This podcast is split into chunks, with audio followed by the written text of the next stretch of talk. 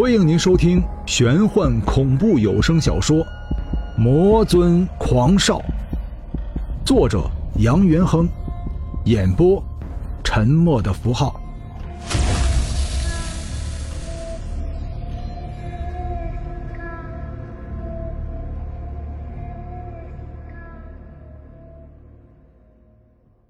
第二十四章，黑夜。给了我一双黑色的眼睛，我用这双眼睛看穿世界。日食之日，空中飘落着细若毛发的雨滴。杨元亨静静地站在街道上，仰起头，任由雨水打击着自己绯红的脸庞。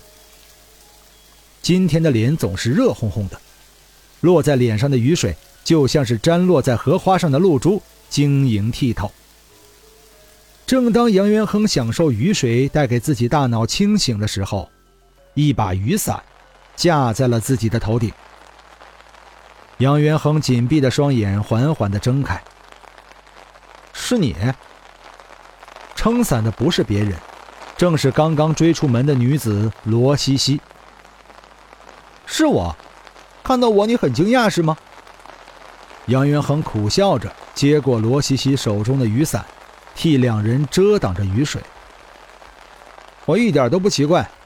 我奇怪的是，为什么你鼻子边上的那块硕大鼻屎不见了？罗西西用手摸了一下自己的鼻子，显得有些尴尬。嗯，别说我了，下雨天你跑出来做什么？就不怕感冒了？杨元亨微微皱起了眉头，用一种怪异的眼神看着罗西西。罗西西被看得有些不好意思。微微后退了一步，怎么这样看着我？没有见过美女吗？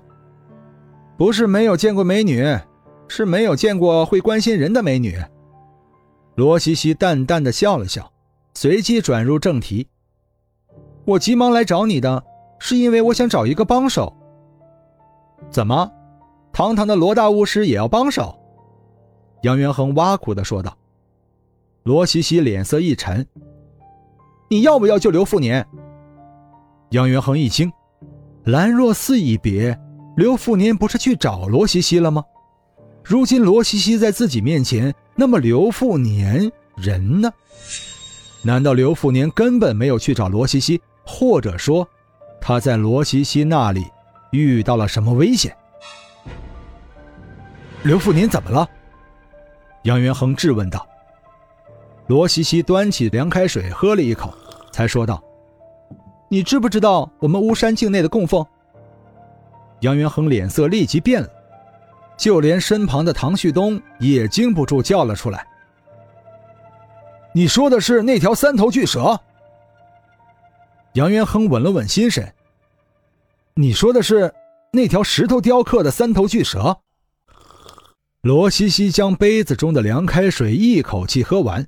神情凝重的看看杨元亨，又看看唐旭东。现在的事态比较严重。今天一大早，我刚刚听到刘富年叫我，就看到犹如大山般的三头巨蛇活了。两人露出了惊惧的表情。活了？你说那一块石头活了？似乎那一幕，在罗西西脑海里已经成了无法磨灭的惊惧回忆。罗西西双眼急剧收缩着。数百年来，那头三手巨蛇一直都是我们族人膜拜的神灵。真的没有想到，大山般的巨蛇竟然活了过来。杨元亨见过那条巨蛇，盘身而卧，就已经像是一座巍峨大山。如果动起来，整个天地不就动荡起来了？就算没有惊天巨响。也会使得整个地面微微震荡，人们不该没有感觉呀。杨元亨习惯性的用手摸了摸鼻梁，你是不是产生幻觉了？那是一座山，不是一条蛇。忽然，杨元亨像是想起了什么，急忙问道：“你刚说刘富年怎么了？”罗西西瘦弱的身躯微微颤抖着。他被那条蛇活活吞了。说完，再也压抑不住自己内心的悲伤，痛哭起来。杨元亨只觉得全身像是被电击了一般，肌肉忽然间变得麻木了起来，四肢僵硬的连动下手的力量都没有，两片嘴唇微微的一张一合，不知道在说些什么话。唐旭东眉头紧紧的皱在一起。难道这世上真的有鬼怪狐精？联想着早上经历的一幕，唐旭东全身打了一个冷战。既然三手巨蛇是你们族人的供奉，那就是说，他是你们的守护神。可是守护神为什么要吞噬刘富年呢？难道说刘富年身上有威胁到你们族人的事情，或者说是物件？猛然，杨元亨细小的双眼爆射出两道寒光。是那把刀。罗西西停止了哭泣，疑惑的看着杨元亨。你说。他从来不愿意离开手掌的刀，可是那不就是一把普通的刀吗？杨元亨冷冷的笑了，那不是一把普普通通的刀，那把刀是有来历的。杨元亨冰冷的目光扫过两人，现在我们不是考虑这把刀的时候。三手巨蛇吞了刘富年以后又发生什么？罗西西说：“没什么了。”杨元亨一头雾水。什么叫没什么了？罗西西摊开手掌，一副无可奈何的表情。他又变成了石头。雨一直在下，雨伞虽然遮住了两人大半身，可仍然有雨水滑落在两人的脊背。那股透心凉的感觉，似乎可以穿透人的皮肤，直达心灵。就连人的思想也变得有些冰凉。就像沉寂在大陆上的顽石。唐旭东将两人拉到屋檐下面，同样沉默了。刘富年被吞食入腹，现在巨石又变成了石头，是不是说刘富年也变成了石头？这些不得而知。唐旭东明白杨元亨与刘富年之间的关系，两人的关系很微妙。有时像仇人，有时又像是朋友。有一件事情隐藏在他心中已经快五年有余了。其实五年前，他就知道杨元亨身上存在了许多鲜为人知的秘密。人们常说他懦弱，弱不禁风，可是这个世上，也许只有他知道，刘富年强大的就是武力。五年前，刘富年的女友被十几个街头混混轮奸致死，杨元亨是唯一的目击证人。他没有使用他的武力，被发现后，他只是不停的跑，不停的跑，穿过了几条大街之后，他跑进了死胡同。若不是唐旭东当时在追查要犯，也许他这一辈子都不会知道，他这个有些懦弱的朋友。竟然是一名绝世高手。高约三米的死胡同，他仅仅只是轻身一跃，犹如一只翱翔的雄鹰，飞越了这堵人力不可能逾越的桥梁。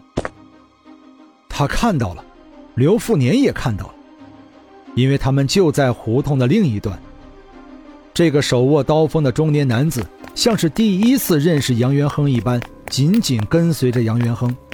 不知什么原因，他竟然没有再去看自己女友一眼，而是将所有的注意力全部放在了杨元亨身上。刘富年不明白的是，既然这个相貌一般的朋友拥有这样绝世的武功，为什么就不能救救自己女朋友？能够跃上三米多高墙面，显然早就超越了人体极限，可是他为什么要跑？然而，令唐旭东与刘富年惊讶不及的是，杨元亨在墙的那一头，竟然被十几个街头混混殴打，甚至连还手的力量都没有。他为什么不出手？他的眼睛里面闪烁着光芒，他的每一个躲闪都恰到好处，他的身法是如此灵动，给人一种飘忽不定的感觉。刘富年手握的刀锋。闪烁着冰冷的寒光，谁都无法怀疑这把刀的嗜血。然而杨元亨看到这把刀的时候，那双明亮的双眸之中竟然透露着一丝恐惧。他在害怕什么？当十几个街头混混一个个倒在地上深深喘息的时候，他那惊惧的表情才慢慢的缓了过来。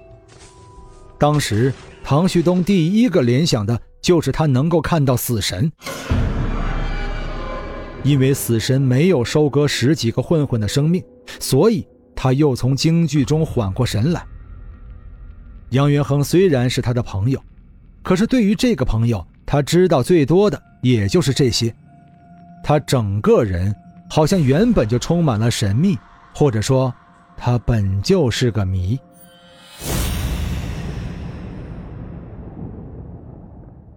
杨元亨就这样静静地站在屋檐下，冷漠地看着空中被乌云遮住的太阳，神情凝重到了极致。忽然，杨元亨转过身来，对唐旭东说道：“兄弟，帮我照顾好罗西西，我去一次巫山。”罗西西呆了，好像是第一次认识杨元亨一般，目不转睛的盯着他。“你说什么？”杨元亨没有看罗西西一眼，对唐旭东继续说道：“你这里发生的灵异事件，也许这一刻只有你眼前这个罗西西才可以解决。别忘了他的身份。放心，我没事就算天塌下来，也有我在。你不是一直想知道我的秘密吗？”唐旭东身形微微一震：“你知道我想知道什么？”杨元亨说道。其实每一个人都有自己的秘密，不是？那是人的隐私。可是既然你们是我朋友，那么在你们身边，我也应该有义务告诉你们。杨元亨停顿了片刻，继续说道：“其实我不是人。”罗西西一脸震惊之色，唐旭东像是早就知道了这个秘密一般，脸上没有丝毫表情。你不是人是什么？难道是人妖？杨元亨微微的笑了，在两人惊愕的表情中，忽然化作一道黑影，在雨中穿行而去，直到太阳渐渐显露出来，两人依然怔怔的看着杨元亨消失的地方出神。谁会想到，在他身边长达数年的朋友，忽然间就成为了一个武术高手？谁会在意一个相貌平平又有些懦弱的中年男子，突然有了勇气去面对一切？没有人能了解，更没有人能理解。雨渐渐平伏了下来，罗西西依旧出神着。那是我们认识的杨元亨吗？唐旭东甩了甩头，回过神来。也许就像他自己说的一般。他本来就不是人呢，可这来的也太突然了，我都有点接受不了。罗西西将伞收起，眼神中充满了向往。如果我有他这样的身法，该有多好啊！唐旭东低头沉默了片刻，抬头看着罗西西，尴尬的问道：“西西，嗯，你会抓鬼吗？”本章播讲完毕，感谢您的收听。如果您喜欢的话，欢迎您收藏、订阅。精彩，下集继续。